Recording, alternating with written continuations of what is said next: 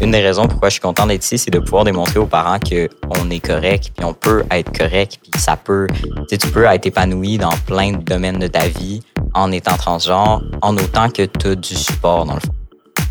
Puis même dans la non-binarité, tu peux soit t'associer plus à un genre qu'un autre, ou ça peut changer de jour en jour, comme la fluidité, ou tu peux même t'associer à un, troisième genre, ou simplement aucun genre. Puis pour moi, ça serait ça, lui, qui vient plus me chercher. Donc, ça serait... aucun genre. Exactement. Et puis, c'est pas une maladie, c'est pas un trouble mental, c'est quelque chose de tout à fait normal. Et puis, vous savez, moi, j'ai fait beaucoup de recherches là-dessus. Ça existe dans toutes les espèces animales, végétales, pas juste chez l'humain. Ce n'est pas une anomalie. Là, le monde, il faut que ça enlève ça de la tête. On dira, c'est pas dans... Vous savez, là, on dit 1 ou 2% de la population. Il y a 1 ou 2 des gens qui sont roux. Quand vous croisez une personne rousse sur la rue, vous dites, vous, elle n'est pas normale. Non.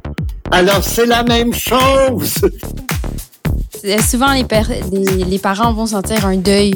Comme, ah, je perds mon enfant. Ah non, l'enfant, il, il, est toujours là, il a toujours été là. Puis, vous allez juste apprendre à mieux connaître votre enfant. Bonjour tout le monde et bienvenue à ce nouvel épisode du balado aidersonenfant.com qu'on fait aujourd'hui en partenariat avec la Fondation Jeune en. Je m'appelle Carlo Cucaro et je suis content aujourd'hui qu'on aborde le sujet de l'identité de genre. C'est un sujet dont on entend de plus en plus parler et qui affecte de plus en plus de parents et d'enfants. Juste pour vous donner une idée, c'est une personne de plus de 15 ans sur 300 qui affirme que son genre actuel ne correspond pas à son sexe à la naissance. Ça, ça vient du dernier recensement canadien. Au Québec, la moitié des ados issus de la diversité sexuelle est victime d'intimidation.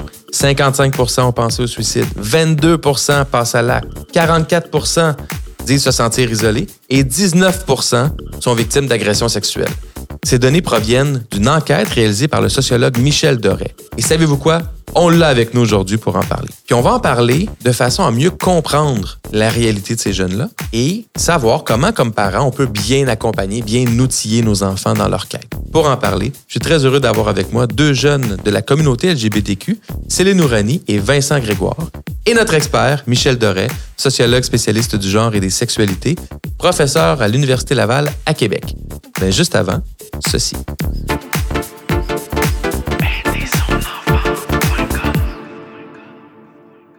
Aujourd'hui, les jeunes font face à de grands défis pour leur santé mentale.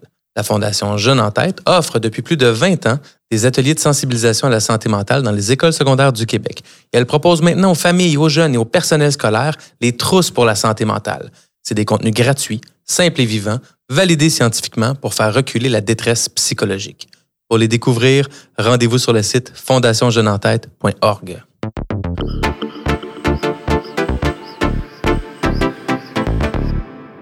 Michel Doré, vous avez développé un lexique que vous mettez régulièrement à jour. Pouvez-vous nous guider à travers cet univers de termes en nous expliquant d'abord la différence entre identité de genre et identité sexuelle?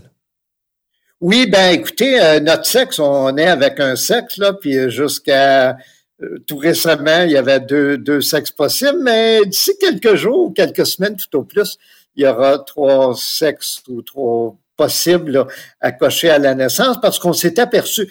Quand vous êtes un jeune sur 300, je vous trouve bien conservateur. En fait, c'est plus que ça. ah oui, ça serait combien?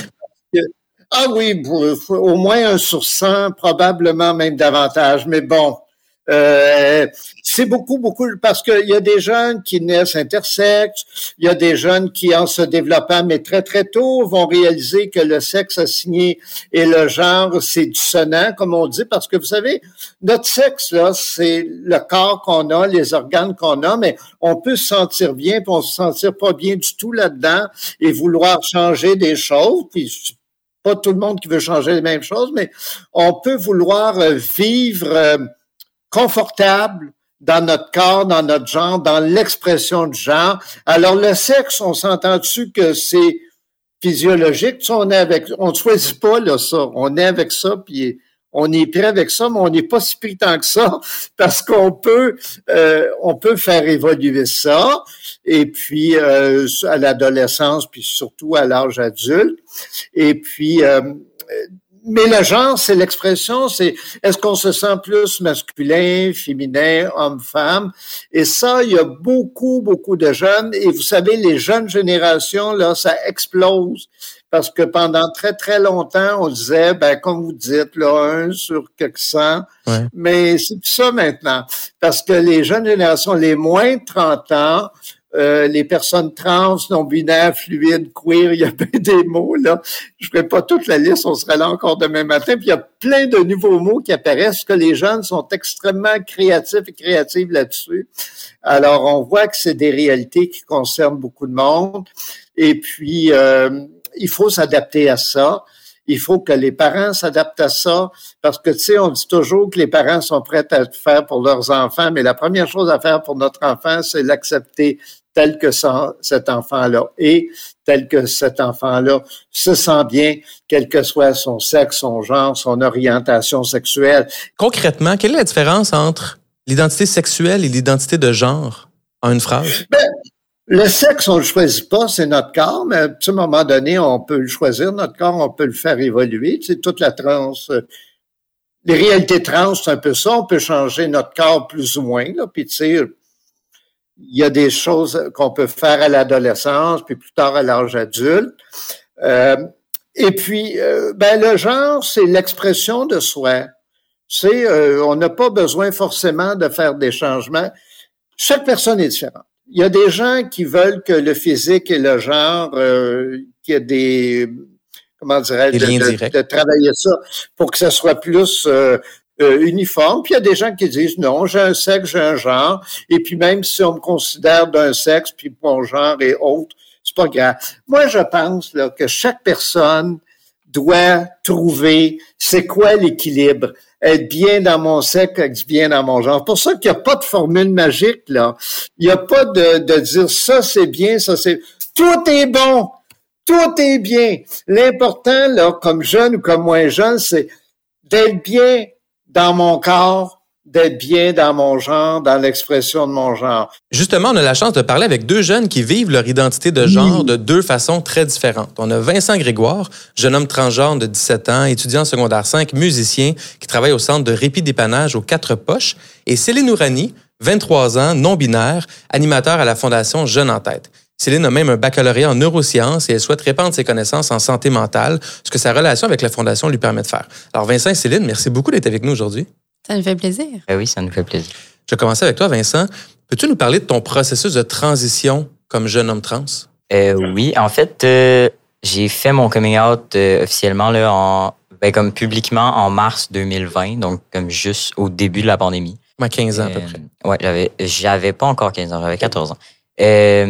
Donc, c'est ça, c'est ça qui a tout commencé. Après, j'ai parlé à mon médecin de famille pour un peu essayer de comprendre parce que, tu sais, même moi, j'étais, j'étais renseigné sur la réalité transgenre, mais pas vraiment sur la réalité transgenre au Québec.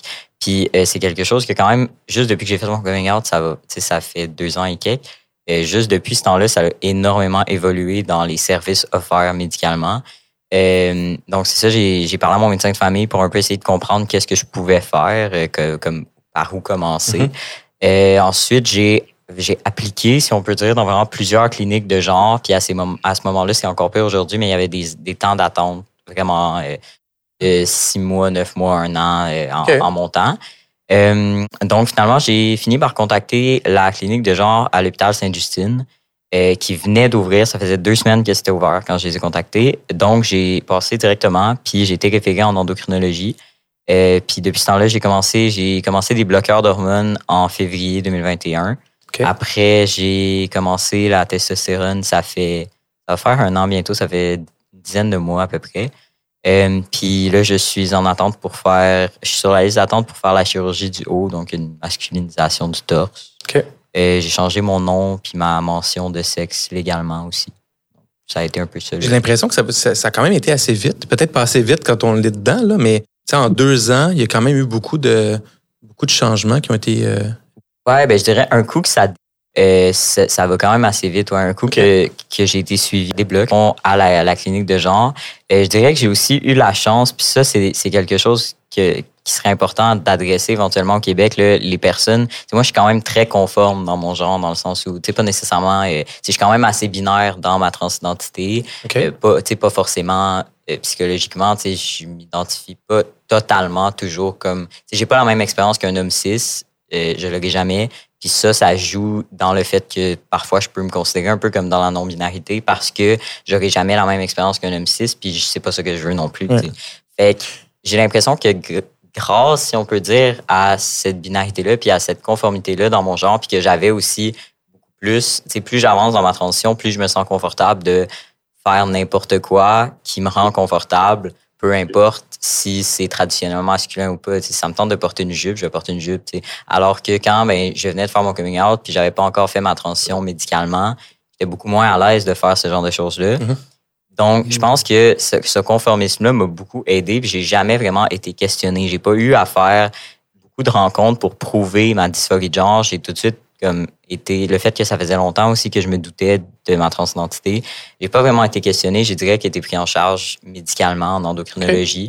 Puis dans le fond, j'ai fait des bloqueurs. Fallait attendre d'avoir 16 ans pour comme commencer la testostérone. Fait que j'ai commencé euh, euh, deux mois après avoir eu 16 ans. Puis j'ai fait la- mon premier rendez-vous avec un médecin par rapport à ça. J'ai commencé les bloqueurs. Fait que ça a vraiment été d'un coup que ça commence, ça débloque. Puis c'est sûr qu'il y a beaucoup de, de les attendre, puis il y a beaucoup, beaucoup d'enjeux en ce moment liés à ça, de, Ouais. de, tu sais, manque de services, manque de personnel. Puis avec la COVID aussi, euh, mes médecins, ils, ils, ils disent, là, ils sont très honnêtes, là, ils sont comme, ah, ben, on n'a pas de place jusque dans six mois, fait que tu sais, le suivi, ça va attendre, des trucs Ouais, comme ça. Mais oui, un coup que ça commence, pour vrai, ça, ça va vite. Même moi, des fois, là, je regarde en arrière, puis sur le coup, ça peut paraître tellement long, surtout quand tu attends quelque chose. Mais là, quand je regarde en arrière, je suis genre, oh my god, genre, ça va faire un an bientôt. Oui, c'est ça. Puis comment ça s'est passé avec tes parents? Euh, avec mes parents, ben en fait, j'ai fait mon coming out un peu en deux fois avec mes parents, que c'est un peu bizarre, là, mais tu sais, mes parents étaient quand même particulièrement ouverts à la réalité queer. J'ai fait mon coming out d'orientation sexuelle. là. Je m'identifie comme bisexuel depuis que j'ai 12 ans officiellement, mais comme depuis Ah oui, un hein? peu toute ma vie, je je me suis douté qu'il y avait probablement, j'ai jamais vraiment compris que les gens se limitaient à, être attirés par un, sexe, ça me rentrait pas trop dans la tête. Puis euh, j'ai fait mon coming out comme bisexuel, j'avais 12 ans, fait que mes parents, c'était vraiment pas une grosse affaire pour eux. Ils étaient comme OK. Puis, euh, fait qu'ils étaient vraiment ouverts à la réalité queer. J'avais beaucoup d'amis aussi qui faisaient partie de la communauté LGBTQ de plusieurs manières. Euh, fait que dans le fond, mes parents, j'ai fait mon coming out la première fois en novembre 2019. Puis, euh, en fait, j'avais j'avais dit à mon père en premier, j'avais écrit une lettre aux deux, mais j'avais dit à mon père en premier, mon père l'a dit à ma mère. Puis bref. Ça, c'est ton coming out trans. Ouais, mon coming out trans. Mon coming out euh, bisexuel. C'est ça, c'est à honnêtement, 12 Je ans. m'en souviens pas, puis Ouais. j'avais- j'avais 12 ans, ouais. Puis euh, c'est ça. Est-ce Puis- que pour tes parents, ça a été comme un, un- un- un- un obstacle ou un mur beaucoup plus grand à accepter que l'était le coming out de Ah oui, clairement, clairement. Parce que la bisexualité, pour eux, en fait, c'est juste, tu sais, mon orientation sexuelle, euh, pour eux, c'est pas vraiment de leurs affaires, dans le sens où ça, ça leur change rien, dans le fond, Mhm. avec qui je peux sortir, avec qui je peux euh, coucher, whatever. Mais l'identité de genre, c'est que c'est vraiment, un plus grand enjeu sur ta vie. Puis pour eux, c'était, tu sais, j'avais eu plusieurs autres problématiques, ou ben pas qu'être transgenre, c'est une problématique, là, mais si je veux dire, j'avais eu plusieurs enjeux dans ma vie avant. Fait que pour eux, c'était, ils ont, ils l'ont un peu vécu en novembre comme une autre affaire, une autre complication. Puis ils voyaient beaucoup. Sais, malheureusement, on parle beaucoup des côtés négatifs d'être transgenre. Les statistiques, par exemple, que tu as lues au début sont Ouais. désastreuses. c'est, horrible. Puis euh, ben ça, ça, ça crée beaucoup d'inquiétude chez les parents. Puis moi, c'est pour ça, entre autres aussi, c'est, c'est ça que je disais à Ariane quand on, on a parlé en, pré- en pré-entrevue. Une des raisons pourquoi je suis content d'être ici, c'est de pouvoir démontrer aux parents qu'on est correct, puis on peut être correct, puis ça peut, tu peux être épanoui dans plein de domaines de ta vie en étant transgenre, en autant que tu as du support, dans le fond. Ouais. Je comprends même que tu peux être plus épanoui en étant transgenre parce que clairement, la situation initiale, Oui, c'est pas clair, épanouissante, c'est clair qu'en étant euh, ouvertement transgenre, puis en étant, tu sais, en étant en mesure de faire une transition médicale, si c'est ce que tu souhaites, c'est vraiment pas tout le monde qui souhaite faire ça. Moi, ça a littéralement sauvé ma vie d'être Ah capable ouais. de faire ça. J'étais quelqu'un qui avait, j'ai, vécu euh, des problématiques avec euh, des idées suicidaires et tout pendant super longtemps, puis finalement, un coup que j'ai enclenché le processus, je, je, je dis pas que toute ma vie est correcte tout le temps, mais ça l'a énormément aidé. Ça a littéralement sauvé ma vie d'être en mesure de faire ce processus-là. Puis, tu sais, c'est grâce, mine de rien, au support que finalement mes parents ont fini par comme se renseigner sur la Ouais, situation. Puis, tu si j'avais pas eu ce support-là, j'aurais pas été en mesure de faire ça. Et Céline, peux-tu à ton tour nous partager ton cheminement personnel vers la découverte de ton identité? À quel moment est-ce que tu as eu tes premiers questionnements sur ton genre? Moi, je dirais, euh, le premier questionnement, c'était autour de 14-15 ans. Et dans ces temps-là, j'avais vraiment une mauvaise relation, pardon, une mauvaise relation avec mon corps en général. Donc, j'avais beaucoup de dysmorphie. Donc, c'était pas exactement dysphorie de genre, vu que j'avais pas encore associé ça au genre encore. Mhm. C'est juste un petit peu une hyperfixation que j'avais sur mon corps. Puis, j'aimais pas nécessairement de la façon que mon corps était. Mais je savais pas exactement pourquoi. Puis, j'avais comme un petit sentiment, mais j'avais un petit peu peur d'explorer euh, cette partie-là de ma vie. Euh, je, comprends que ça doit être épeurant, surtout à ces âges-là, l'âge d'adolescence. Tout est épeurant tout le temps, de toute façon. Puis en plus, ces questionnements supplémentaires-là, ça doit être assez lourd à porter. Mm-hmm. Spécialement, euh, pour longtemps, je me suis sentie très seule dans ces questionnements. Mm. Puis, euh, avec le temps, ben, c'est là aussi où j'ai découvert qu'il y avait des transidentités, etc. Mais même là, les transidentités qui étaient plus euh, parlé d'eux, c'était plus avec trans male, trans female, etc. Donc, encore là, je me sentais pas vraiment, je me disais, je me sens pas comme une femme, mais je me sens pas vraiment comme un homme. Puis je savais pas où me retrouver un petit peu dans le spectre. Donc euh, après des années de plus, j'ai vraiment euh, eu la chance de regarder plus euh, à l'intérieur de moi, puis voir où je pouvais me retrouver. Puis c'est là où je me suis vraiment trouvée sous le spectre de la non-binarité. Et qu'est-ce que c'est exactement la non-binarité? donc, la façon que moi je la définirais, ce serait que c'est plutôt un spectre de genre. C'est vraiment juste le consensus de voir que ben le genre c'est pas juste un binaire comme homme-femme, puis vraiment c'est comme un terme plus parapluie. Comme il y a beaucoup plus de catégories sous ça. Puis même dans la non-binarité, tu peux soit t'associer plus à un genre qu'un autre, ou ça peut changer de jour en jour, comme la fluidité, ou tu peux même t'associer à un, un troisième genre, ou simplement aucun genre. Puis pour moi, ça serait ça, lui, qui vient plus me chercher. Donc, ça serait... Le aucun genre. Exactement. Donc, euh, en anglais, c'est agender. C'est agent. Agent? Ouais. Et quel est le troisième genre dont vous parliez, M. Doré, sur, euh, qui va apparaître là, avec les, la nouvelle loi? Ben, on ne sait pas. Il n'y a que le ministre Jolin Barrette qui le sait. Là, c'est une question de jours, de semaines tout au plus. Mais on sait que maintenant, ben, c'est pas trois sexes en fait au Québec, parce que vous savez, depuis euh, depuis tout le temps, au Québec, on quand un enfant naissait, on cochait euh, sexe masculin ou féminin. Mais comme les personnes intersexuées, là, c'est une autre réalité dont on parlera peut-être pas ce soir, mais il y a il y a 1 à 2% des enfants qui ont les deux sexes dès la naissance. Là. Alors, euh, donc, euh, les autres, on ne savait pas euh, quoi cocher là. Alors, ces enfants-là existent, mais c'est une autre réalité. La transidentité, c'est autre chose. On parle plus du genre quoi qu'il peut y avoir des changements de sexe, mais il y a déjà des enfants qui naissent avec les deux sexes à la naissance. Alors, c'est pour ça que ça va changer, mais euh, ça va nous aider à reconnaître qu'il y a plusieurs genres aussi. Puis, effectivement, on dit trois, mais en fait, c'est pas trois. Là, il y en a une infinité, parce que je pense que comme vos deux jeunes invités la montrent, là, c'est il y a une infinité de façons là de, de, de, reconnaître son sexe, de reconnaître son genre. Et puis c'est pour ça, vous savez, là, tu sais, avant, moi, quand j'étais plus jeune, il y avait LGBT, on a ajouté Q, mais maintenant, c'est LGBTQ, 2P, euh, bon. Euh, plus, et c'est bien, il y a des gens qui disent c'est mêlant. Moi, je trouve ça très, très rassurant parce que ça nous dit que chaque jeune personne a la permission, j'espère qu'on leur donne cette permission-là, de se définir elle-même et de trouver c'est quoi mon équilibre euh, dans mon sexe, dans mon genre. Est-ce que je suis trans, non-binaire, queer, fluide et tout ça?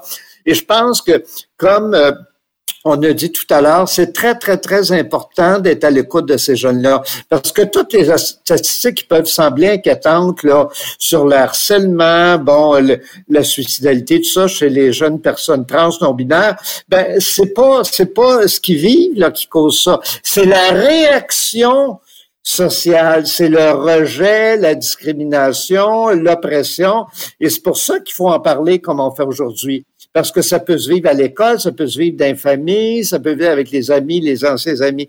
Et c'est pour ça qu'il faut en parler, parce que il y a rien d'épeurant là-dedans, là. Il y a rien qui fait du mal, qui nuit à personne. Vous savez qu'il y a de plus en plus de jeunes et le plus de jeunes possible qui se sentent bien dans leur corps, moi, je pense que c'est la meilleure chose au monde.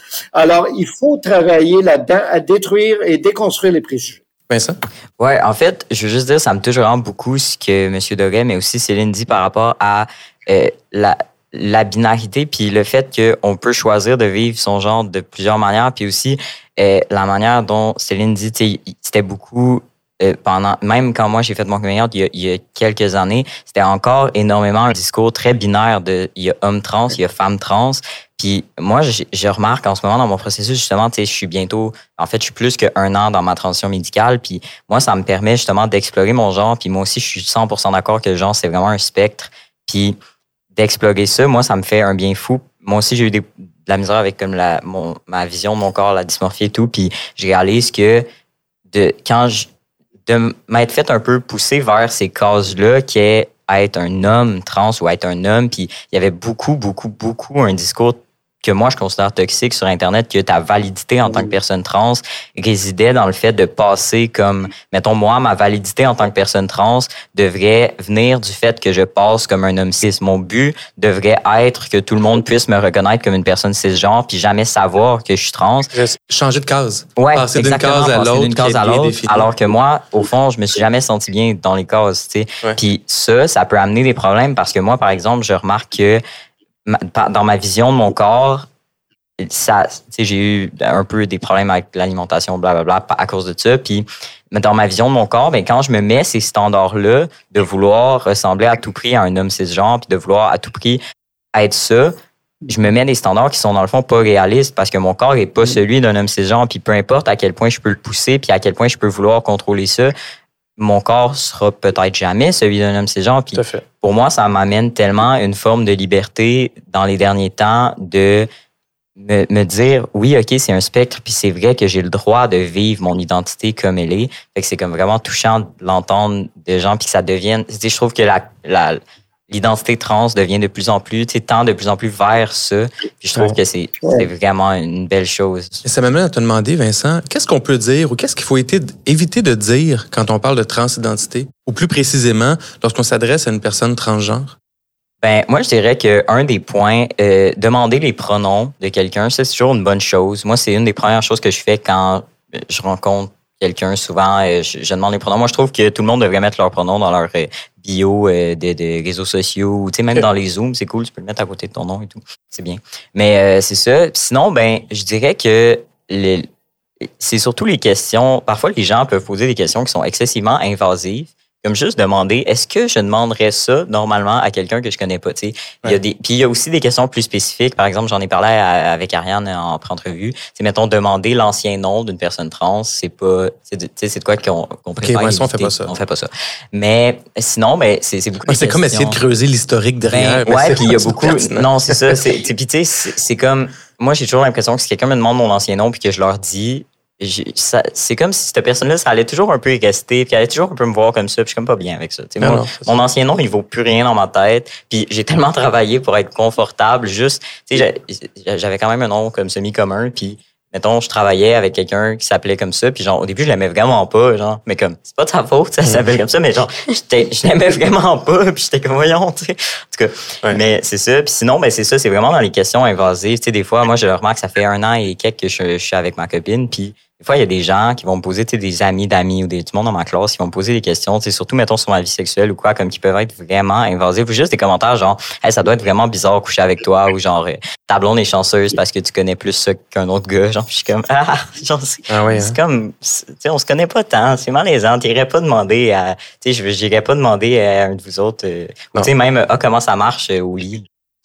Pas, tes affaires, c'est ouais, tout voyons, fait. tu sais. Fait que des fois, ça peut être, des questions comme ça, puis pas juste dans le registre. Le plus commun, je dirais que c'est dans le registre un peu de la vie sexuelle parce que ça intrigue beaucoup. Ouais. Puis, tu sais, sinon, même dans le processus médical, moi, je suis quand même vraiment ouvert à en parler parce que euh, ça me met pas mal à l'aise personnellement.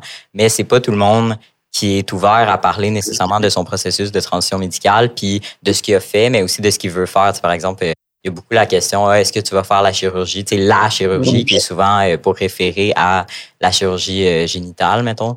Puis les gens vont, vont être comme, ah, est-ce que tu veux faire la chirurgie? Puis baser beaucoup le- aussi encore la validité d'une personne trans sur comme le monde assume que tu veux faire cette chirurgie là oui, c'est ça. alors que euh, puis si, les gens qui veulent le faire c'est parfait mais tu sais c'est- ça peut être tu sais c'est des chirurgies qui sont excessivement invasives excessivement difficiles à à recover puis juste comme dans le fond tu sais c'est pas nécessairement une majorité de personnes trans qui veulent le faire C'est très important, là, ce qui vient d'être dit. Parce qu'effectivement, ce que les gens ont en dessous de leurs vêtements, là, c'est très privé, ça les regarde.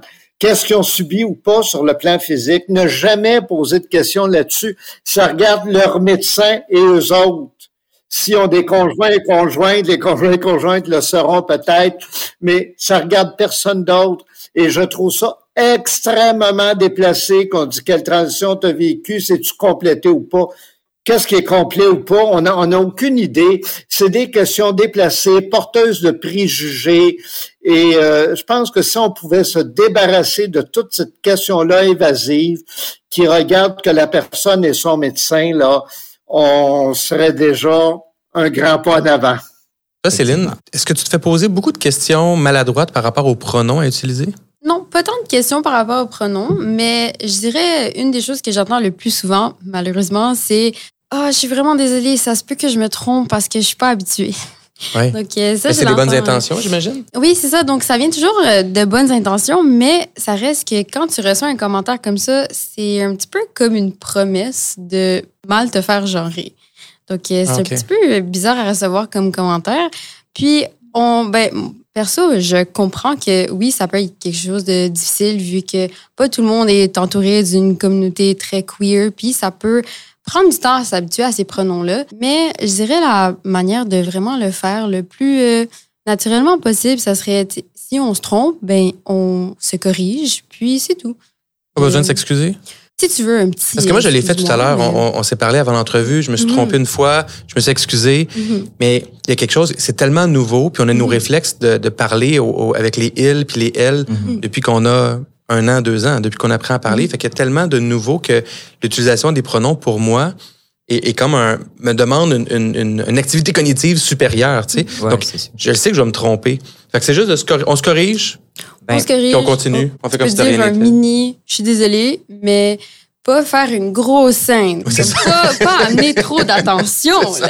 Hey, je suis désolé, mais voyons donc, comment ça j'ai fait ça? Non, mais c'est ça. Puis, moi, personnellement, Ouais. corrige-moi, Céline, si je me trompe, mais tu sais, je dirais que se faire mégenrer, c'est une expérience inconfortable. Ça, je pense qu'on on s'entend. Puis, comme plus, surtout en public. Tu sais, moi, tu me mégenres en me parlant à moi, ben, je vais être comme, sais, je vais être inconfortable, mais tu me mégenres devant des gens. Ouais. On dirait que personnellement, ou des- le pire, c'est que tu me mégenres devant des gens qui savent pas forcément que je suis trans. Là, c'est là, là, ça vient me pogner, je suis pas bien. Mhm. c'est- comme ça me rend vraiment inconfortable.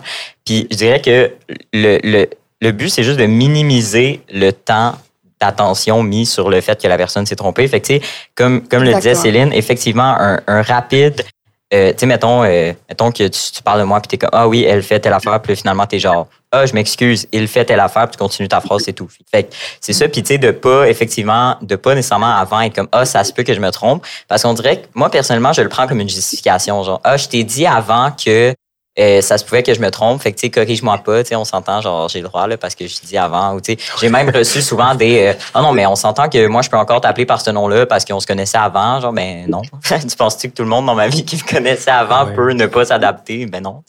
Ça, fait. ça doit pas être facile. Il y a les, les parents, la, la fratrie et la famille élargie.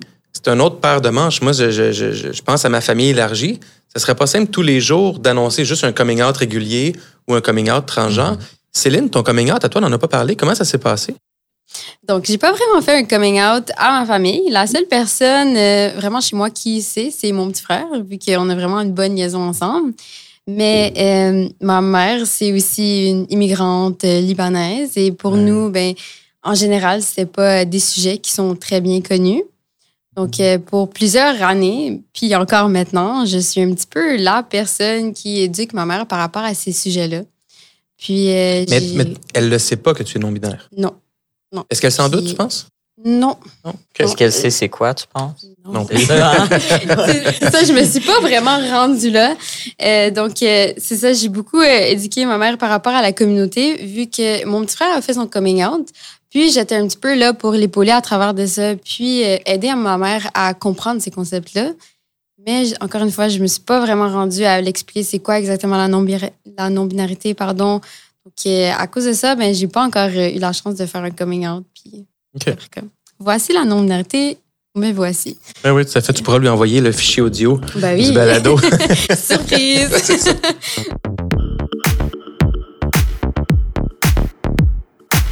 Monsieur Doré, on a entendu le mot dysphorie de genre dans notre conversation tout à l'heure.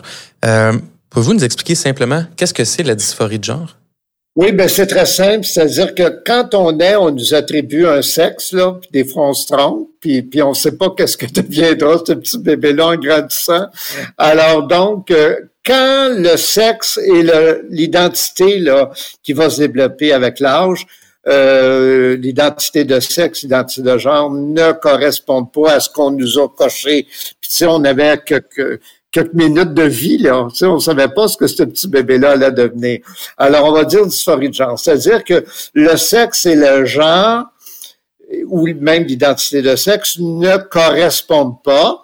Et puis, c'est pas une maladie, c'est pas un trouble mental, c'est quelque chose de tout à fait normal. Et puis, vous savez, moi, j'ai fait beaucoup de recherches là-dessus. Ça existe dans toutes les espèces animal, végétal, pas juste chez l'humain. Ce n'est pas une anomalie. Là, le monde, il faut que ça enlève ça de la tête. On dira, c'est pas Vous savez, là, on dit 1 ou 2% de la population. Il y a 1 ou 2% des gens qui sont roux. Quand vous croisez une personne rousse sur la rue, vous dites, vous, elle n'est pas normale? Non. Alors, c'est la même chose pour les identités trans c'est minoritaire, mais pas si minoritaire que ça. C'est beaucoup de monde et ça fait partie de la nature et c'est quelque chose de tout à fait normal qui se retrouve dans toutes les espèces, en tout cas dans la très grande majorité des espèces animales, végétales. La transidentité, vous savez, là, il y a des espèces végétales là, qui ont 32 sexes. Là. Alors, euh, la, nature, tu sais, toute cette idée que c'était contre nature, pas normal, c'est pour ça qu'on a enlevé ça de la liste des maladies mentales. On parle plus de troubles. Tu sais, longtemps, là, moi, quand j'étais à mon grand âge, là, pendant longtemps, on appelait ça un trouble de... C'est pas un trouble, c'est pas une maladie. Et je suis bien content d'avoir vu ça de mon vivant, qu'on a enlevé ça. On parle de dysphorie, ça veut dire que le sexe de gens se rencontre pas selon les stéréotypes qu'on a mais c'est pas plus grave que ça. Et il faut aider ces jeunes-là. La dysphorie, ça veut dire que les jeunes ont besoin d'aider, pas pour changer, mais pour que la société s'adapte à eux autres et pour qu'on les aide à être bien avec qui ils ou elles sont. Et est-ce que la dysphorie de genre apparaît, est-ce que les, recherches démontrent que ça apparaît à, majoritairement, disons, à 14 ans, 15 ans, à l'adolescence, ou ça apparaît? Très, très tôt, en général, euh, euh, très, très tôt. En général, euh, dès l'enfance, l'adolescence, plus rarement l'âge adulte. Mais même, là, moi, j'ai connu des gens qui ont vécu une transition à 65 ans, là. Et puis, mais les gens, ils pensaient depuis longtemps, là. Chaque être humain a une façon différente d'être bien dans son sexe, dans son genre. On pourrait ajouter dans son orientation sexuelle. Puis ça dire faut être mâle, femelle, masculin, féminin, homo, hétéro, là. Si on pouvait ajouter ça dans vidange, ça nous ferait bien du bien. Et de penser que chaque personne a trouvé son équilibre là. Et chaque personne trouve sa propre normalité. C'est ce qui est normal, là. C'est ce qui nous rend bien, c'est ce qui nous rend heureux, ça nuire à personne. Et puis, c'est ce que font les personnes trans et non-binaires. Et c'est pour ça qu'on doit les accompagner, les aider, les accueillir, les aimer, parce que elles-mêmes nous apportent beaucoup parce qu'on apprend beaucoup de ces différences qui ont pendant tellement longtemps, pendant des siècles, ça a été nié, puni, les gens étaient emprisonnés, euh, c'était épouvantable. Alors maintenant, on s'ouvre enfin à ça et on a tous à apprendre de ça. En particulier comme parents. Oui, oui, tout à fait. Euh, Vincent, tu as observé que la transidentité s'accompagne souvent de problèmes psychologiques. Est-ce que tu veux nous en parler un peu? Et, selon toi, à quoi est-ce qu'on doit rester attentif en tant que parent? Et, qui peut nous indiquer, ou qu'est-ce qui peut nous indiquer que notre enfant vit peut-être de la dysphorie de genre, selon toi? Ouf, euh, ben c'est sûr, c'est une grosse en question. trois mots. non, mais en fait, je veux commencer par dire quand même là, que euh, personnellement, genre, je suis un grand défenseur du fait que quand ton enfant fait son coming out, c'est pas à propos de toi, puis il faut vraiment supporter ton enfant. Mais par contre, je veux clarifier que la, la dernière chose que je souhaite, c'est que les parents se mettent une pression ou se sentent coupables de pas avoir vu que leur enfant avait une dysphorie de genre ou que leur enfant était transgenre plus tôt. Ouais, c'est intéressant. Parce ça. que mes parents me l'ont, m'en ont parlé souvent, le fait qu'ils étaient tristes de pas avoir su. Moi, je me questionne sur mon identité de genre depuis que j'ai toujours su qu'il y avait quelque chose de comme pas correct, là, ça marchait pas. Ouais. Puis depuis la première fois que j'ai entendu le terme transidentité, j'ai fait comme oh, ça sonne une cloche, mais je l'ai, euh, je l'ai, ben pas caché, mais même à moi-même, là, je l'ai comme repoussé plus loin pendant plusieurs, plusieurs, plusieurs années. Puis mes parents m'en parlent des fois de se sentir mal par rapport au fait de pas l'avoir su plus tôt, puis que cette difficulté-là m'a engendré des problèmes. euh, Comme je disais, j'ai, ben en fait, j'ai encore un, j'ai un trouble d'anxiété. Ça, ça, je pense pas vraiment que ce soit lié. C'est sûr que Mm. mon anxiété était peut-être euh, j'avais de l'anxiété par rapport à ça, mais mon anxiété, c'est encore très présent, malheureusement, dans ma vie. Euh, mais sinon, j'ai vécu plus des problèmes. Je dirais, tu sais, j'ai, eu des périodes beaucoup plus dépressives. J'ai eu des idées noires et tout parce que Ouais. je voyais pas vraiment. Je savais pas nécessairement que c'était pour ça à ce moment-là, mais je voyais juste pas le point. Tout était tellement gros. Puis même la transidentité, un coup que tu réalises, que, que tu comprends, c'est comme presque pire au début. Parce que tu, tu- c'est tellement gros, tu vois ça, puis c'est une montagne, tu, tu te sens juste pas capable de passer. En tout cas, moi, c'est comme ça que je me sentais. Ouais. C'était tellement énorme. Je voyais pas comment j'allais être capable de passer au travers de ça. Puis dans le fond, finalement, maintenant, je, je me retourne, puis j'étais comme. c'est- ça a l'air d'une grosse montagne, mais en vrai, c'est plein de petites collines. Ça va bien. Mais euh, pour les signes euh, à- que tu peux reconnaître, mais je dirais c'est c'est fou parce que c'est vraiment différent selon tous les enfants. C'est sûr, l'important, c'est si ton enfant le verbalise d'une quelconque manière, d'écouter ça, puis pas forcément, tu sais, les, les enfants disent beaucoup de choses dans la vie, là, fait que tu sais, pas forcément ton enfant verbalise une fois de dire oh, mon enfant est transgenre, mais tu sais, d'offrir un espace d'écoute à ton enfant s'il verbalise quoi que ce soit, puis aussi surtout, je dirais l'important, tu sais, parce que moi, il y avait les seuls, tu sais, j'ai eu quelques signes, mais c'est surtout, euh, j'avais, j'étais beaucoup sur Internet depuis que je suis très jeune. Là. Moi, je suis de cette génération-là. Puis, euh, tu sais, j'ai utilisé des noms masculins en ligne. Sais, des personnages masculins toujours. Je volais le linge à mon père aussi. Ben, je vole encore le linge à mon père, mais pour des raisons différentes. Mais, euh, mais euh, c'est ça. Fait que, c'est sûr qu'il y a certains signes, mais c'est surtout, en fait, de, je dirais, de créer un espace d'ouverture avec ton enfant. Puis c'est cool, il y a des livres jeunesse euh, Oui, en ce moment vrai. qui sortent. Ma, ma tante, en fait, me parlait de ça. Ma tante a adopté deux, euh, mes cousines, en fait, sont adoptées de Colombie, puis ils viennent, ça fait même pas un an qu'ils sont ici. Puis euh, au début, on a eu un peu un, un moment de comme, oh, est-ce qu'on leur en parle, est-ce qu'on leur en parle pas? Euh, parce que tu sais, c'est quand même gros comme sujet, ils connaissaient pas ça. Puis finalement, je pense que Élise Gravel a fait un livre là-dessus. Élise Gravel, je l'aime beaucoup, honnêtement. Mais tu sais, c'est fou, fait que c'est cool d'offrir en fait une, un, espace de discussion à tes enfants pour que, un, ils comprennent c'est quoi parler des différentes identités de genre, la, la- le fait d'être transgenre, la non-binarité, tout, tout ce qui est possible. Puis plus tu banalises ça avec ton enfant, plus tu en parles, plus ton enfant va sentir, va, va comprendre la facilité de t'en parler. Puis aussi, moi, si je pouvais bannir le... Ben, pas bannir, là, attends, ça, ça sonne bizarre, mais si je pouvais faire que tout le monde évite le coming out, ça serait comme mon monde idéal. là. Le coming out, c'est... c'est pas la nécessité d'annoncer. dans non, le mais fond. dans le fond, juste de pouvoir en parler comme d'une discussion et pas de dire, euh, tu sais, maman, papa, assisez-vous, je dois vous parler. Ça, ça crée un environnement excessivement tendu. Ouais. Alors que si tu es juste en mesure de dire, de, de- tu sais, si ton enfant, depuis qu'il est jeune, euh, en parle, c'est cool. Puis aussi, les enfants, s'ils commencent à verbaliser jeune, il y a des choses qui peuvent être faites, il y a des bloqueurs qui peuvent être donnés. Les bloqueurs, c'est entièrement, je, je suis pas un médecin, là, mais selon ce qu'on m'a expliqué, selon ce que mon médecin m'a expliqué, c'est entièrement réversible. Euh, ton, dans le fond, ça va prévenir l'apparition d'une puberté, euh, mais le moment où tu les enlèves, la puberté va, va se passer, la puberté normale va se passer. Puis euh, pour vrai, ça peut tellement simplifier la vie. Moi, je, je triple là-dessus, là, voir des documentaires avec des jeunes enfants trans qui ont pris des bloqueurs puis qui deviennent vieux puis qui ont pas à faire ils ont pas à faire une opération comme une masculinisation du torse parce qu'ils ont jamais eu la puberté qu'ils avaient pas besoin. Ça enlève un lot de ben de traumatisme d'une certaine manière parce que c'est quand même une rough pour quelconque personne transgenre de vivre une puberté qui, qui est pas La puberté est rough pour un paquet d'adolescents. la puberté c'est rough pour tout le monde je pense pas un bon moment pour ça Non, c'est ça. Mais avec Mais- ça en plus, c'est clair. c'est ça. Mais tu sais, fait que quand ça matche pas, c'est- moi c'était c'était pas une bonne période de ma vie. fait Ah. que tu sais, ça c'est cool. Fait que tu sais juste, moi je dirais l'important c'est surtout un ne pas s'en vouloir de pas l'avoir vu, c'est pas ta faute. Surtout les parents euh, en ce moment là, qui, qui apprennent maintenant, genre dans ces temps-ci que leurs enfants sont transgenres dans les dernières années. Puis qui sont comme, oh mon Dieu, comment j'ai pas vu ça avant? Euh, donnez-vous un break, vous saviez pas c'était quoi. C'est pas grave, c'est correct. c'est pas de votre faute. Mais peu importe quand, c'est pas de votre faute. C'est pas de votre faute si votre, votre enfant est transgenre. Euh, c'est pas un problème non plus. On n'a pas besoin de mettre le blâme sur personne. Mais c'est pas de votre faute si votre enfant a vécu des problèmes psychologiques. C'est pas de votre faute si vous l'avez pas vu. C'est c'est pas grave. Il faut pas se sentir coupable de ça. Il faut juste supporter son enfant le plus possible dans la suite des choses. Puis sinon, c'est ça vraiment offrir un espace d'écoute, puis un espace d'analyser. je dirais plus que comme parent, vous allez soutenir vos enfants, votre enfant, plus que cet enfant-là va bien aller.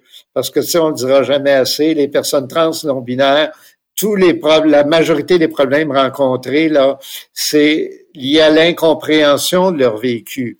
Le rejet, la discrimination, la stigmatisation, les, les propos désobligeants et tout ça. C'est pour ça que il faut que, il faut en parler, il faut en parler dans les familles. Il faut en parler, à mon avis, dès la maternelle, là faut que tous les jeunes enfants, parce qu'il y en a dans toutes les familles de toute façon. Là.